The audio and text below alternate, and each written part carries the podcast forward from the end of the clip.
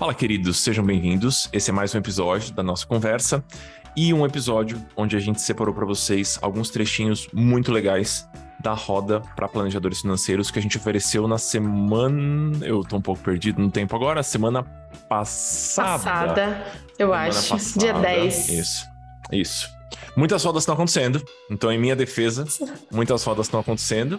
Tem roda para acontecer também? Tem roda para acontecer. Sabe o que eu tava pensando agora, enquanto você puxou aí esse início? A gente tinha que estar tá contando. Eu acho que a gente deve estar tá indo para a roda número 15, eu acho, entre as presenciais e as online. Será que não? No meu coração, a gente está indo para a roda número 77 já, porque parece que muita coisa está acontecendo.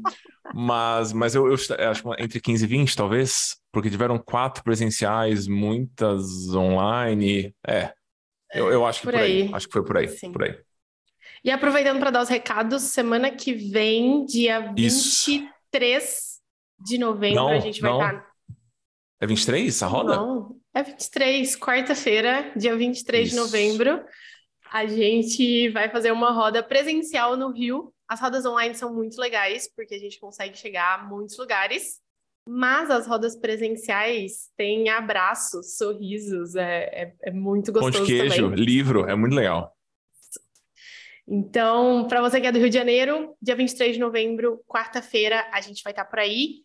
E teremos também roda online em breve. Tudo está em nossa.cc barra rodas. E aí você pode fazer sua inscrição para participar com a gente. A do Rio vai ser num espaço que a gente não conhece, mas a gente achou muito legal. É, chama Como Coworking, fica no Botafogo. Então, a, a, só explicando para quem está um pouquinho perdido escutando pela primeira vez, a roda é um espaço de troca. Então, não é. Ponto número um, não é uma palestra. Ponto número dois, a gente não vai vender Herbalife para ninguém. Não é, sabe aquele negócio de pirâmide que de repente você vai comer uma pizza e quando você vai ver você está comprando colchão. Não é nada disso, é só um espaço de troca. Vão ter planejadores em momentos muito diferentes da caminhada. Então, tem uma turminha super experiente que vai, tem uma turminha que nunca atendeu, pessoas que têm só curiosidade sobre a profissão. É um pouquinho do, é um pouquinho do que a gente oferece para ponto número um, é, divulgar a nossa profissão. Ponto número dois, divulgar a escola. Ponto número três, oferecer um pouquinho da experiência que a gente acumulou nesses, nesses anos. Então, vocês vão ser todos muito bem-vindos nas online e nas rodas presenciais também. É gratuito, só precisa fazer a inscrição nossa.c rodas. Sim. E a, a próxima online é no dia 26, aproveitei aqui para checar, no dia 26, no próximo sábado, 26 de novembro. Ah, então semana, Semana que vem tem duas, então. Tem a do Rio Semana na que vem tem duas. A gente é tá muito perdido no calendário. É isso que está acontecendo. A gente tá muito dupla sertaneja, Turnê. Dia 17 em Londrina, dia 18 no Macapá. É isso. Você, você falou em Londrina e Macapá, agora as pessoas vão querer roda em Londrina e Macapá. Você se vira para arrumar essa agenda aí depois. Ai, Jesus. Vamos que vamos. No episódio de hoje, queridos, a gente vai compartilhar com vocês um trechinho da roda que rolou na semana passada, é, em especial alguns pedacinhos em que a gente comenta modelagem de negócios, que é um tema que, de acordo com a nossa experiência com a primeira turma, quando a gente refina o nosso modelo de negócios, todo o resto caminha de maneira muito mais tranquila você geralmente fatura mais, você, a sua conversão melhora, você costuma ajustar a comunicação. Então, é um ponto que a gente está dando bastante atenção com os alunos na formação e queria oferecer um pouquinho na roda. Então, nesse pedacinho que a gente vai compartilhar hoje, a gente bateu bastante nesse ponto da modelagem de negócios, que é um ponto que a Vivian adora, inclusive. Eu adoro. E eu acho que quando ele está redondinho, ajustado, a gente gasta menos tempo com essas coisas e consegue dedicar mais tempo para o que de fato vai trazer resultado para a gente, assim a comunicação, é a própria entrega, o próprio contato com, com o cliente. É isso. É isso. Nossa turma, não, antes, antes de dar o solta a vinheta, a, a nossa turma de 23, ela já tem uma carinha. Sim, já passamos da metade dos já matriculados. Passamos da metade dos matriculados. Isso, isso.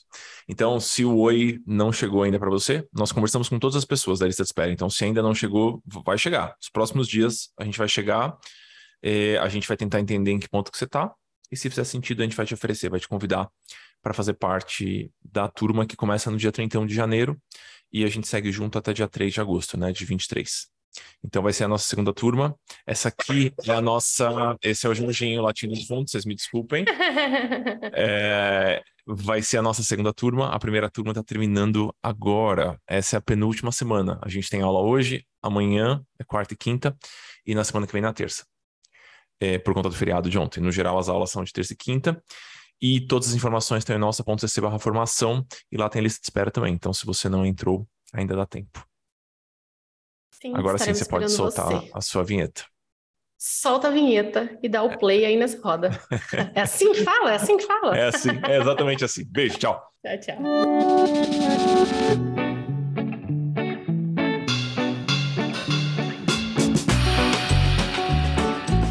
Essa é a nossa conversa, um podcast feito para você, planejador financeiro. Do lado de cá, eu e o Amuri vamos discutir cases, responder perguntas, explorar pontos que são muito importantes dentro desse nosso universo. De alguma forma, a ideia é oferecer um pouquinho do que nós adoraríamos ter recebido lá atrás, no início das nossas jornadas. A gente espera, de coração, que cada episódio funcione como um abraço para quando essa caminhada estiver meio solitária demais. Eu quero fazer alguns comentários do modelo de negócio, que eu acho que é é um, um, ponto importante, assim. Qual que é uma parte maravilhosa da nossa profissão? É, não tem modelo de negócio único. Então, existem possibilidades muito plurais, muitos modelos possíveis de negócio para a gente atuar. Quando eu falo modelo de negócio, é a comunicação, a precificação, a prospecção, né, o jeito que a gente lida com o cliente, a nossa entrega, existem muitos possíveis. Qual que é uma parte terrível da nossa profissão? Existem muitos modelos de negócio.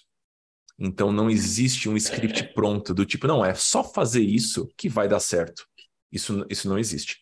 Mas existem, é, existem caminhos que são, são, são mais sólidos, tendem a funcionar com mais pessoas. E aí a gente não vai conseguir passar por todos esses caminhos aqui, mas eu, eu queria só dar, falar um pouquinho sobre o começo desse, desse caminhozinho, que eu acho que pode facilitar, e pela nossa experiência com os alunos, mais uma vez, é, é um caminho que tende a funcionar, em especial no começo de carreira das pessoas. Então, vou falar sobre esse, sobre esse pontinho. Eu e Vivi, a gente tinha discussões longas sobre modelagem de negócios, e cada um defendia o seu ponto, eram, eram, eram conversas boas, e agora a gente tem algumas respostas que estão no livro. Então, se vocês não quiserem ler o livro todo, leiam o capítulo 8, que é sobre modelos de negócio possíveis que eu acho que vocês vão entender o que eu estou falando. Mas o ponto que eu quero trazer aqui para a gente começar a nossa conversa, que o Gabriel trouxe na, no meu, na minha salinha, é: você vai oferecer o seu trabalho para alguém. Né? É provável que você vai oferecer esse trabalho para algumas pessoas. Existem maneiras diferentes de oferecer o seu trabalho. Eu posso chegar, e eu estou aqui em Brasília, eu posso sair na rua e falar, pessoal, planejamento financeiro, quatro sessões, 800 reais, né? E eu posso ficar gritando isso na rua, eu posso ir no Instagram e falar: pessoal, quem quiser planejamento financeiro, ofereço uma sessão gratuita de consultoria para você. Né? E depois, se você quiser, você me paga nas próximas sessões. Tem muitos jeitos diferentes. Eu acho difícil um modelo mais eficiente do que o modelo que tem o papo inicial. Então, quero comentar um pouquinho sobre essa, essa jogadinha aqui. Eu vou compartilhar minha tela com vocês. Não é uma regra, não é o único jeito de trabalhar com planejamento financeiro, mas é um jeito que costuma funcionar muito bem. Tem muitas variações. Então, é, provavelmente você vai ter encontros com seus clientes, com o seu cliente, né? Então, ah, eu vou fazer X encontros com esse cliente. Antes de você entender quantos encontros você vai fazer com esse cliente, quanto que você vai cobrar desse cliente, faz bastante sentido, funciona para muitas pessoas ter aqui na frente um papo inicial qual que é a narrativa que melhor funciona na maior parte dos casos. De novo, não é a única. É, é um papo, vamos supor que eu estou prospectando ali junto com a Laura, que é a aluna. Falo, Laura, você está querendo uma, uma consultoria financeira, mas eu preciso entender quais são os seus objetivos, né? Por que, que você está buscando isso? E eu preciso entender de que forma que eu consigo te ajudar, qual é o melhor formato para eu conseguir te ajudar. Então, vamos bater um papo inicial, eu não vou te cobrar nada, é só para eu entender de que forma que a gente pode seguir a partir daqui e a gente faz esse papo inicial. Usualmente ele é gratuito. Costuma ser uma péssima ideia fazer um papo inicial dizendo que é uma consultoria. Então, a primeira sessão gratuita de consultoria costuma ser um caminho ruim, não é sempre, mas costuma ser um caminho ruim. Geralmente funciona bem como um grande approach, é uma ferramenta de conexão com aquele possível futuro cliente. ele costuma durar entre 30 e 40 minutos. Tem uma turma que é de Minas Gerais que extrapola, que gosta de falar, Jesus do céu, faz um papo inicial de uma hora e meia. No geral, o pessoal acha super legal isso no começo. Aí, quando começa a fazer conta, fala: hum, não vai dar para conversar uma hora e meia com cada cliente, né? Com cada possível cliente, porque senão essa conta não vai fechar jamais. Então, um papo inicial de 30, 40 minutos. O principal objetivo é a conexão. Então, não é você falar que você fez MBA em Harvard, não é você falar que você já atendeu 17 mil clientes na sua vida, é você escutar aquele cliente e você vai começar a sonhar ali quais são as possibilidades de atuação, o que de melhor eu consigo entregar para aquele possível futuro cliente. Essa é a função do papo inicial. Quando a gente encaixa o papo inicial no modelo de negócio, a gente tende a aumentar a nossa taxa de conversão. E aí, geralmente, o papo inicial segue, para uma proposta. E se o cliente aceita, a gente entra aqui de novo, agora de verdade, no processo de consultoria ou planejamento financeiro.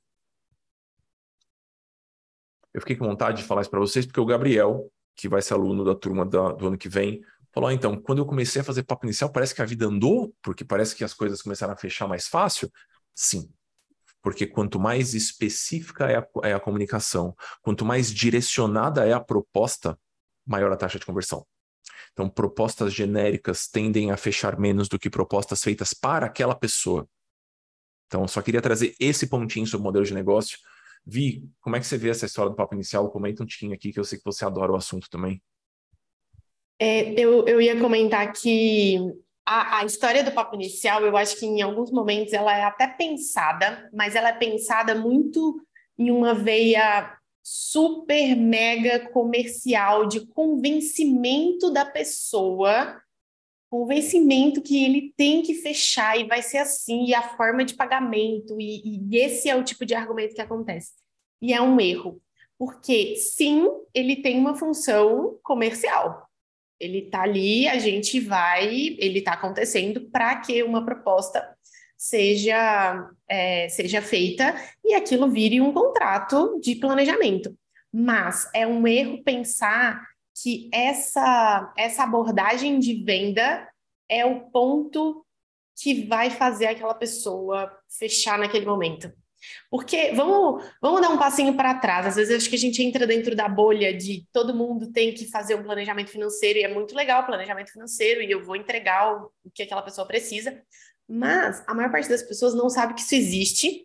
Esse é o primeiro contato que ela tem com esse universo e tem alguém falando para ela que ah, a gente pode olhar para suas contas, a gente eu vou, vou te ajudar a lidar melhor com o seu dinheiro, às vezes com algumas questões que são muito particulares, muito íntimas. Ela está ali contando que ah, eu tenho desafios com meu marido, a gente não consegue conversar sobre esse assunto, eu acho que ele gasta demais, eu acho que ele não me deixa realizar os meus projetos, porque tem sempre uma conta que ele fez que eu preciso dividir com ele. E, e se a gente vai por um, por um lado muito racional, é, a gente perde uma oportunidade de criar esse ponto de conexão com o cliente, que é como o Amor falou, acho que é o principal objetivo desse encontro. É, tá ali junto com o cliente. E, e, eu acho que até, não sei se você concorda com isso, Amor, mas eu, eu acho que até uma coisa. É, me fugiu a palavra agora, mas ela tem que acontecer nos dois sentidos. Porque às uhum. vezes o cliente tem uma demanda. Uma via de mão dupla, né? Não vai. Uma via de mão dupla, exatamente. Às vezes o cliente tem uma demanda que a gente não vai conseguir ajudar tecnicamente ou sozinho, a gente vai precisar puxar um parceiro ou por alguma questão que a gente não, não vai mesmo. Então, é deixar esse espaço como vamos conversar, vamos entender o que você precisa, a gente vai se conhecer um pouco mais, ele vai olhar, ele precisa olhar para nós no final desses 30 minutos e pensar que é, essa pessoa, acho que algumas conquistas a gente tem que alcançar. Essa pessoa entende o que eu estou falando, eu posso confiar nessa pessoa. Ela me parece uma pessoa confiável. Eu estou confortável em abrir questões muito particulares para essa pessoa. Ela sabe do que ela está falando tecnicamente. E aí não é que a gente vai ler um currículo, eu vou anotar, mas a gente vai essas... dar. Repete Alguns... que foi boa esse pedaço aí. Repete é, esse pedaço aí. Não tenho a mínima ideia. Calma, eu... vamos tentar lembrar junto. Vamos lá, conquistas para o papo inicial. É, essa pessoa sabe do que ela está falando, essa pessoa é confiável, ela me parece confiável. Eu estou confortável é, contando para ela questões muito particulares.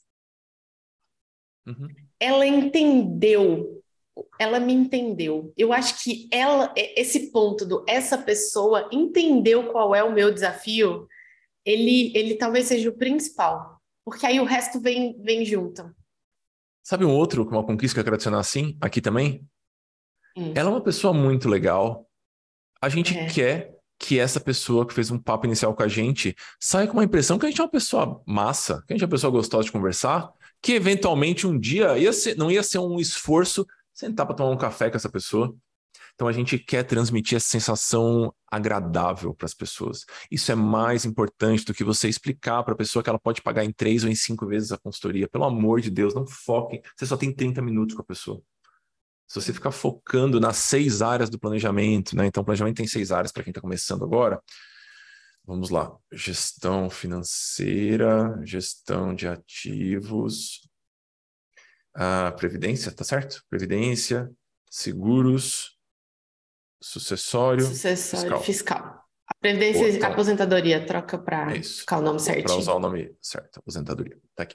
Então, essas aqui são as seis áreas da pizza do planejamento financeiro, né? Então, é o que a Planejar defende, é o que os órgãos internacionais mais respeitados defendem. Você não precisa explicar tudo para ela, você tem 30 minutos. Né? Então, não, não gaste, não, não faça um papo inicial vaidoso. Aquele, não, eu preciso falar tudo que eu sei.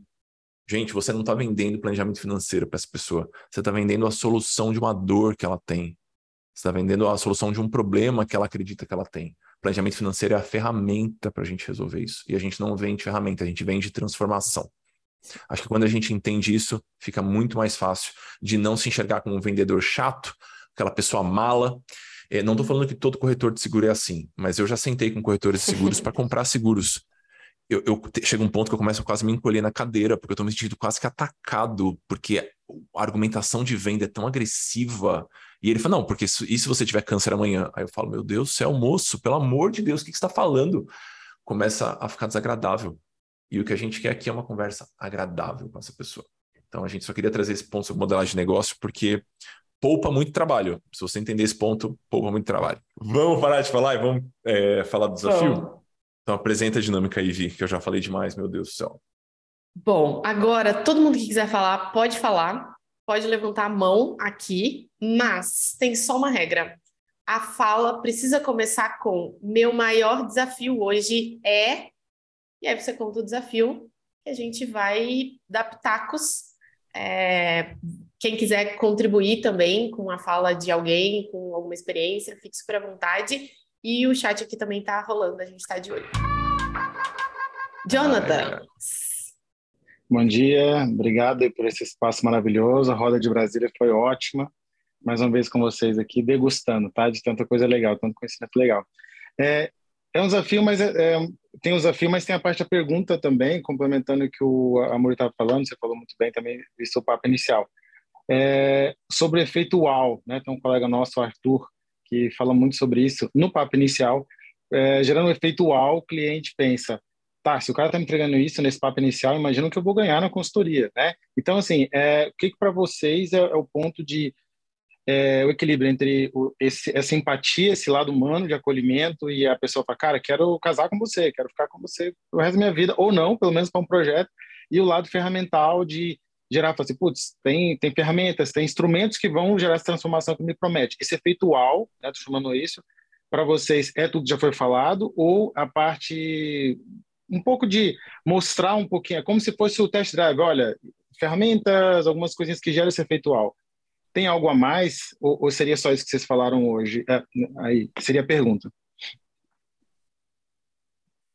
Eu, eu, eu, não, eu não sei o que, o que talvez pod poderia ser entendido de uma forma mais genérica, o que é esse pontual. Para mim, ele é diferente. É um efeito uau. Pessoas. Efeito é, uau. o efeito uau.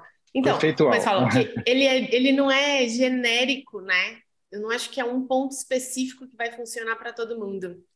É, eu acho que ele parte de entender o que para aquela pessoa é o grande ponto que eu vou conseguir gerar essa conexão. Quando, quando você fala até em ferramenta, eu não falo nada de ferramenta ou de. Eu vou entregar um pouco para essa pessoa da solução para ela poder achar que depois ela vai ganhar muito mais de solução. Eu não, eu não vou para o papo inicial pensando em entregar solução nenhuma.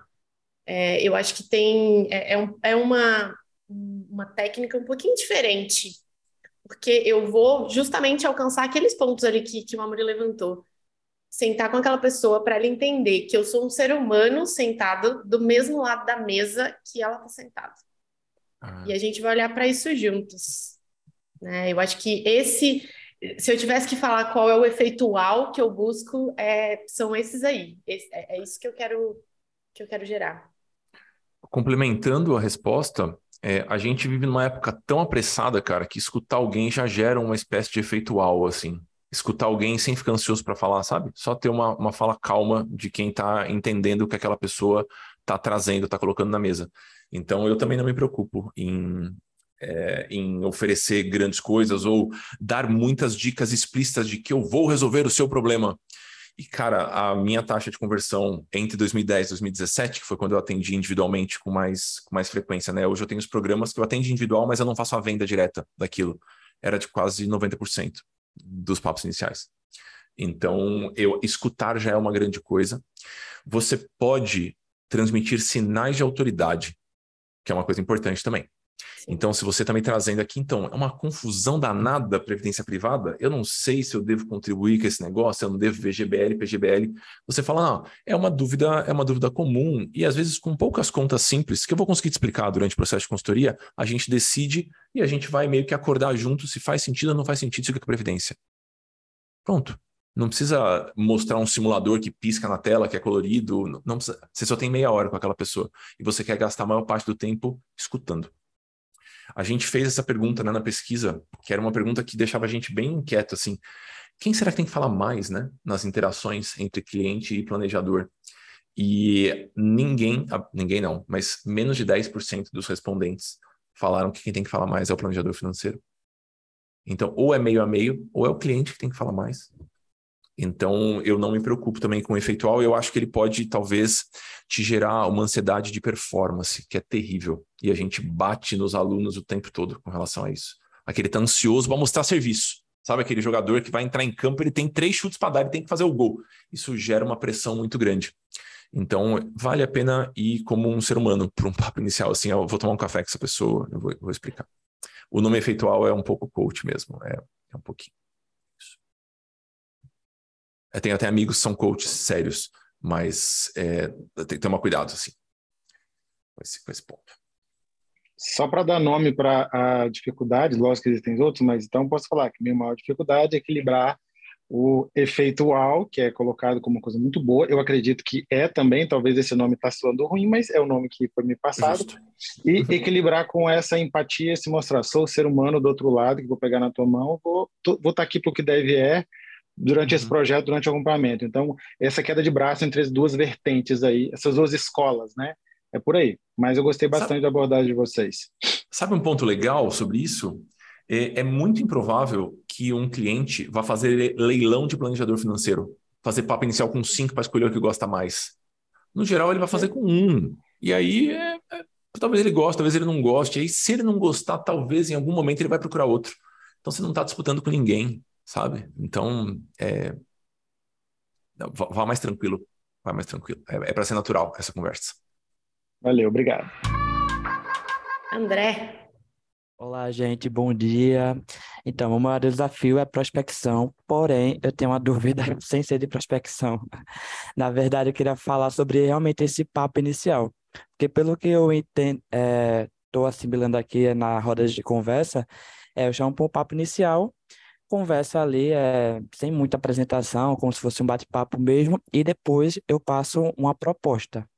Porém, como é que eu faço hoje? Eu faço esse papo inicial, eu peço um formulário para a pessoa preencher, para pelo menos conhecer previamente o nome, telefone, e-mail, é, as maiores, é, o que ela quer abordar mais em uma consultoria, por exemplo, a aposentadoria, investimentos, enfim, e também tem uma média da renda mensal dela para poder fazer uma proposta. Porém, como é que eu faço hoje? Eu converso e tal, e no final dessa conversa eu já apresento uma proposta para ela, porque eu tenho porque na minha cabeça, assim, eu tenho medo que se eu fechar aquela conversa, mandar uma proposta depois, aquele cliente vai sumir. Então, assim, nesse, nesse é um início. É, pois é. Então, nesse início, é, é válido eu continuar fazendo dessa forma ou realmente é mais efetivo, não sei se é essa palavra, mandar sempre a proposta depois. É bonitinho, com embalagem lá, enfim. É, não tem nada intrinsecamente errado em mostrar valores e, é, e já mostrar uma logística para aquele planejamento financeiro na hora da conversa. Mas isso vale para qualquer, qualquer dúvida que vocês tenham em termos de comunicação. Você precisa ser coerente. Se você está falando que o processo de planejamento é personalizado, ele é pensado para você, a gente vai ver as suas necessidades. Como é que você me faz um papo de 27 minutos e nos últimos 3 minutos você saca uma proposta do bolso? É um pouco incoerente, não é? Você não teve nem tempo de pensar o que, que aquela pessoa quer. Então, é, se você usa essa narrativa do planejamento financeiro, vai ser feito para você, vai ser feito em cima do seu, das suas questões, dos seus problemas, me parece um pouquinho torto tirar uma proposta do bolso. Então, eu costumo, o pessoal faz piada, eu sou muito do textão, né? Eu escrevo textões. Eu não sei desenhar nada, eu escrevo textões. Então, eu gosto de pensar em algo que vai ser feito só para você. E eu preciso de tempo para isso. Algumas pessoas vão sumir? Claro que vão, pessoal. Ninguém fecha 100% das propostas. Então é, completamente esperado. Mas a maior parte das pessoas vai responder. Se o papo inicial for bem feito, a maior parte das pessoas vai responder. Então tome cuidado para sacar uma proposta do bolso, né? Então, vejam que curioso, né? Rolou uma piadinha no nosso grupo do Telegram. Falando, ah, meu sonho é ter uma taxa de conversão igual a da nossa. Que a, a gente foi lá, a gente foi lá e falou, pessoal, você está interessado no programa? Entra aqui no Me Avisa. A pessoa entrou no Me Avisa. A gente está conversando com pessoa por pessoa. A gente está mandando áudio para pessoa por pessoa. A gente está falando não para trocentas pessoas também. Por que, que, a taxa de conversão é tão alta? Porque a comunicação ela é, ela é bem feita. A gente está oferecendo para quem a gente acha que faz sentido. Então, precisa ser coerente a comunicação. Pode tudo, mas precisa ser coerente. Então, só tome cuidado com esse, com esse ponto. Sim.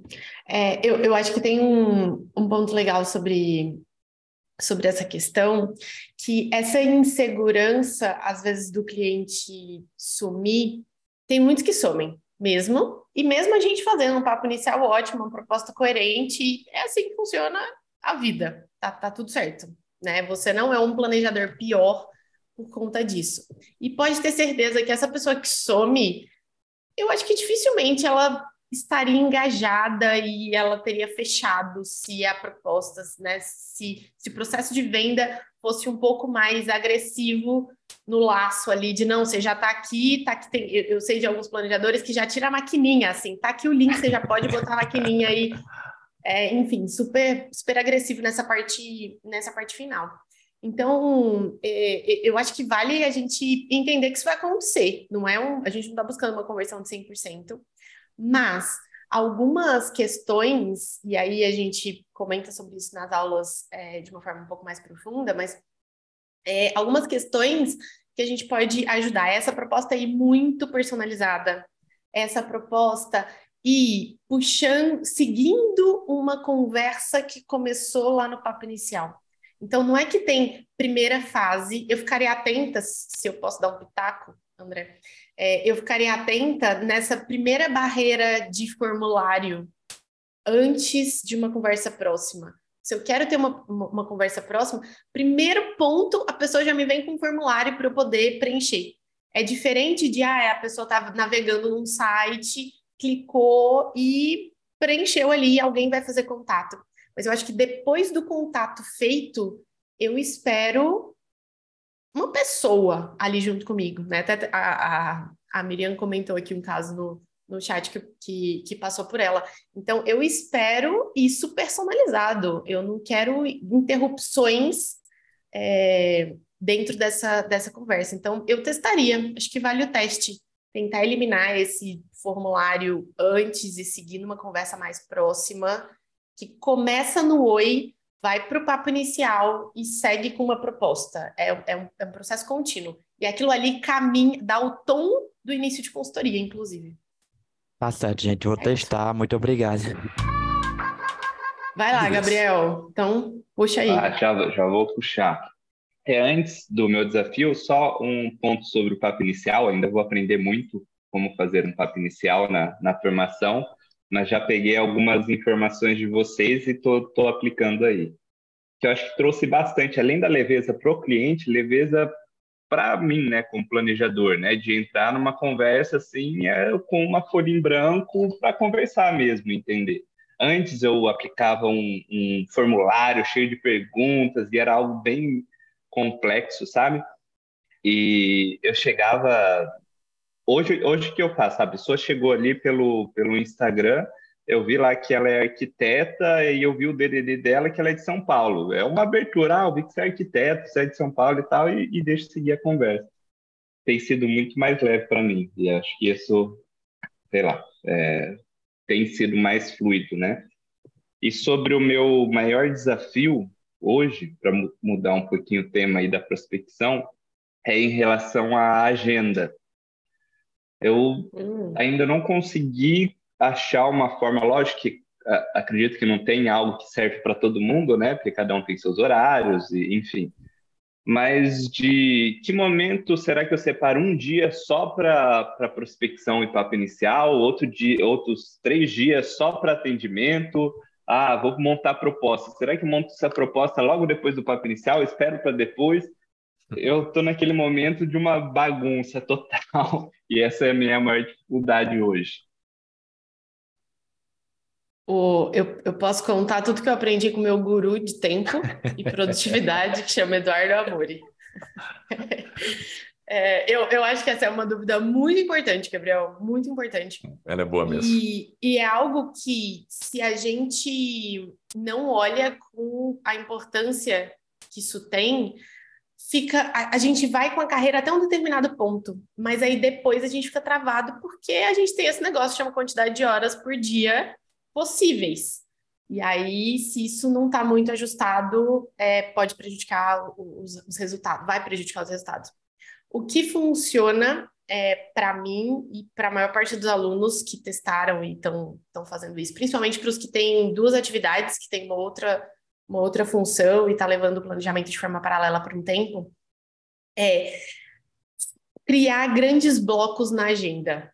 Então, para evitar com que a gente fique, agora eu vou fazer um, um papo inicial, aí agora eu vou parar para fazer um, uma interação no, no Instagram. Aí eu vou estudar um pouquinho, vou ler a, o fundo, a lei, não sei o que, de, do INSS. Aí agora eu vou fazer uma reunião. Aí, sabe esse negócio de ficar zambetando de um lado para o outro?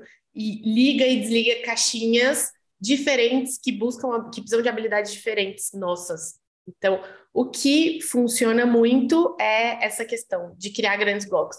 Agora, se você vai fazer um dia inteiro de reuniões e vai deixar todas as questões burocráticas para outro dia, ou se você vai colocar de manhã é o horário que eu estou mais produtivo, então eu vou fazer reuniões porque eu quero estar no meu melhor momento fazendo reunião com o cliente. E aí eu vou deixar as outras funções mais internas ou de prospecção para o período da tarde. É, eu acho que vale fazer alguns testes. É, para mim, criar esses blocos separados ajuda, ajuda muito.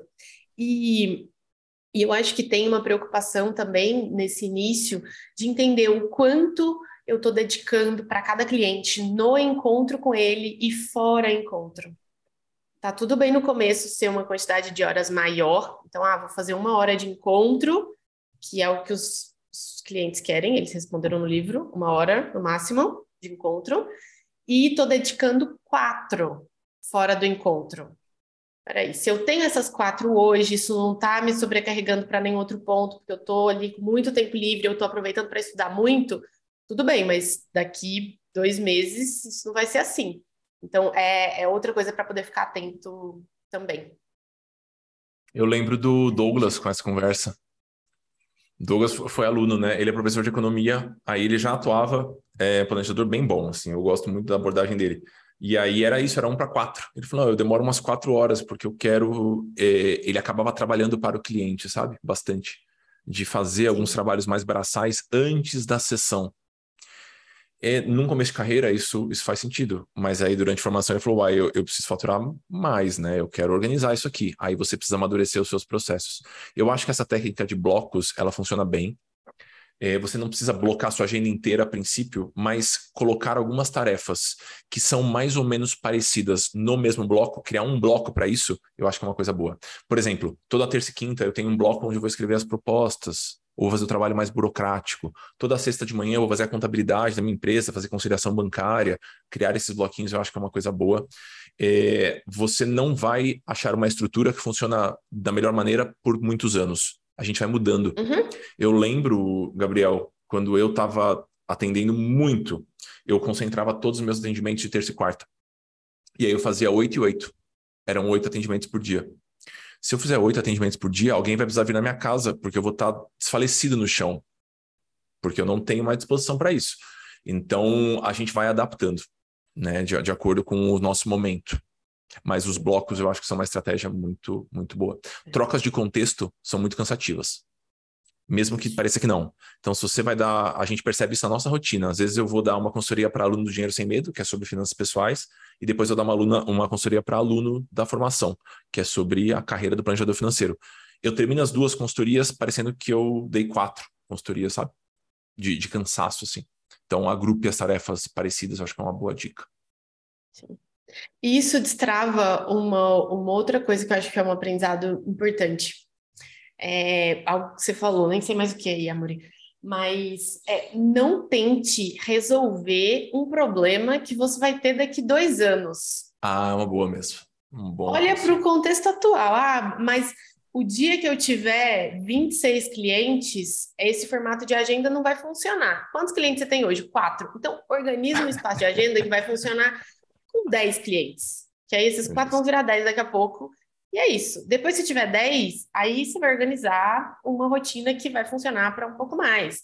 Então, cuidado, não só em termos de agenda, mas em processos internos, em back-office, em ajuda. Em estudos em... também. Estudos. Ah, mas o que, que vai acontecer quando alguém quiser tirar uma dúvida de planejamento sucessório para meio-irmão? Tem alguém que está te perguntando como é que funciona o planejamento sucessório para meio-irmão atualmente? Não, então dá uma respirada, né? Tem coisas mais prioritárias aqui para gente, a gente lidar. Eu vou convocar alunos, o que, que você acha? Para perguntar a experiência deles agora, Vi. Eu acho ótimo, eu acho é ótimo. Isso. Priscila Bastos, como é que você está organizando sua agenda aí? Chamei, chamei assim, ó. Uau. E Priscila tem um contexto ótimo, porque Isso. tem o B, tem, tem muitas coisas em paralelo. Ótimo significa uma zona. É.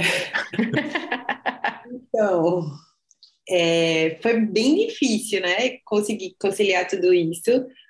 Hoje, o que me salvou foram os blocos mesmo. Então, eu antes não tinha tempo para absolutamente nada. Eu não sei nem como eu fazia. Mas hoje que eu consigo algumas as manhãs, eu consigo blocar no sentido de aqui eu tenho atendimento, aqui eu tenho um papo inicial, aqui eu tenho preparação e, e eu trabalho, às vezes, eu trabalho enquanto eles dormem, né? Tipo, eu trabalho quando meu filho dorme, mas não é, não é, tipo, em atendimento. Então, eu entendo que tem uma parte que eu vou conseguir trabalhar quando ele está em casa, mas que não é de atendimento. Então, por exemplo, preparar material, estudar, são coisas que eu consigo fazer quando ele está dormindo. Então, não tem hora marcada. E aí eu priorizo sempre na minha agenda as coisas que têm hora marcada para o momento em que eu não estou diretamente com ele. E aí os outros blocos, às vezes eu faço até com post-it na agenda física mesmo, sabe? Tipo, eita, isso aqui não rolou hoje, daí eu vou alternando para depois. Às vezes dá um caos, porque semana passada ele adoeceu, aí tipo, todos os post-its foram arrancados e a gente tem que remanejar, mas em geral é, funciona assim. E aí o que mais me confunde hoje é porque Alguns clientes são semanais, outros quinzenais, outros mensais. Então, o que, que eu fiz? Abri lá o Excel até o final do ano e coloquei, tipo, essa semana tem fulano que é semanal, cicrano que é quinzenal e beltrano que é mensal. E aí eu fui fazendo isso de todas as semanas até o final do ano, fui encaixando no cronograma os atendimentos de todo mundo, e o horário que eu tenho é até dezembro. Janeiro pertence ao futuro. Então, é, eu tenho feito assim, sabe? E aí eu entendi que eu não consigo pegar ninguém novo, porque os horários de atendimento, eles estão blocados, mas eu entendi também que na primeira quinzena de dezembro, fulano vai finalizar e vai abrir um horário semanal ali, e aí já dá para entrar algum novo. Aí eu penso em fazer papo inicial, enfim. Vou fazendo nesse esquema de, de, planejar pelo menos o trimestre. Eu amo o trimestre, então eu já era uma coisa que eu fazia antes. E aí eu, às vezes, eu só consigo organizar a semana, mas em geral eu tento organizar o, trimestre. E aí tem fluído assim. Você, deixa eu só tirar uma dúvida. Você define se é semanal, quinzenal ou mensal anteriormente? Já, já fecha com o cliente uhum. definido isso? Porque eu vou de acordo com, que, com o fluxo do negócio. Não sei se isso é ruim. Na proposta, eu mando isso. Às vezes a gente muda ao longo do processo, sabe? Mas na proposta eu mando, inclusive, porque é uma das, um dos critérios que tanto eu uso para fazer a proposta, como ela usa para aceitar a proposta. Sabe? Tipo assim, ah, não, eu não consigo te encontrar toda semana. Ou não, eu tô com pressa, eu preciso te encontrar toda semana porque eu preciso resolver isso para janeiro, sabe? Então, é uma coisa que meio pré-determinada, mas que ao longo do caminho, assim, eu não tenho uma vasta experiência, né? Tipo, eu comecei junto com o curso. Então, desse período até agora, algumas pessoas seguiram o planejamento e outras a gente já precisou mudar, sabe? Tipo assim, ah, não, tava combinado a gente se ver quinzenalmente, mas vai ser melhor a gente se ver semanalmente, por uma demanda minha ou por uma demanda do, da, da pessoa, sabe? Mas tem um, um previsto, assim, sabe? Um previsto que não é não é travado, né, Pri? Porque a gente, com, com um pouquinho de experiência, a gente vai percebendo que para alguns clientes um ritmo mais intenso funciona melhor. Para um caso de endividamento, que, ah, vou fazer uma reunião hoje e uma reunião daqui a um mês contexto que essa pessoa que está endividada vai chegar daqui a um mês, ele pode ser um contexto completamente diferente. Então, vai dar aquela sensação para o processo de planejamento a gente está sempre começando do zero e o negócio não está caminhando. É, em compensação, alguns outros perfis, não, eu fiz um encontro hoje, ah, vou fazer um encontro na próxima semana. Tá, o que, que vai ter mudado? Nada. A gente precisa deixar esse plano acontecer na prática para a gente pegar as lições aprendidas ali, o que funcionou, o que não funcionou, que ajuste que precisa ser feito, para a gente poder é, seguir. Então, é, é, importante, acho que a gente ir olhando isso a partir da perspectiva do, do cliente. Achei que foi, foi ótimo, assim, o que a Pri respondeu. E eu acho que isso só, só dá para rolar por causa do papo inicial.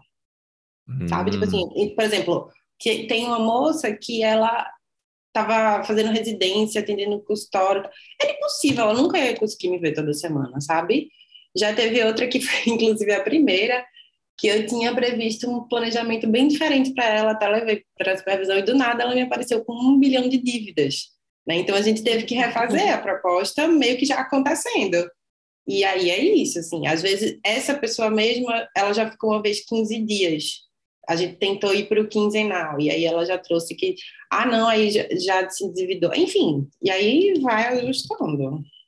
E aí, às vezes, precisa refazer a proposta também, no caso dela, a gente precisou refazer, né, tipo, vamos parar e refazer. Às vezes, não, não disse nada, né? Tipo... Não, não, faz sentido, é, a gente parte de um previsto, e a gente tem flexibilidade. Acho que esse é o ponto. Essa maleabilidade e essa adaptabilidade é uma das principais habilidades a ser cultivada pelo planejador financeiro. Então ele tem que ser maleável. Não dá para você ser super rígido, senão você não vai sair do lugar. Né? Acho que esse, esse é um ponto.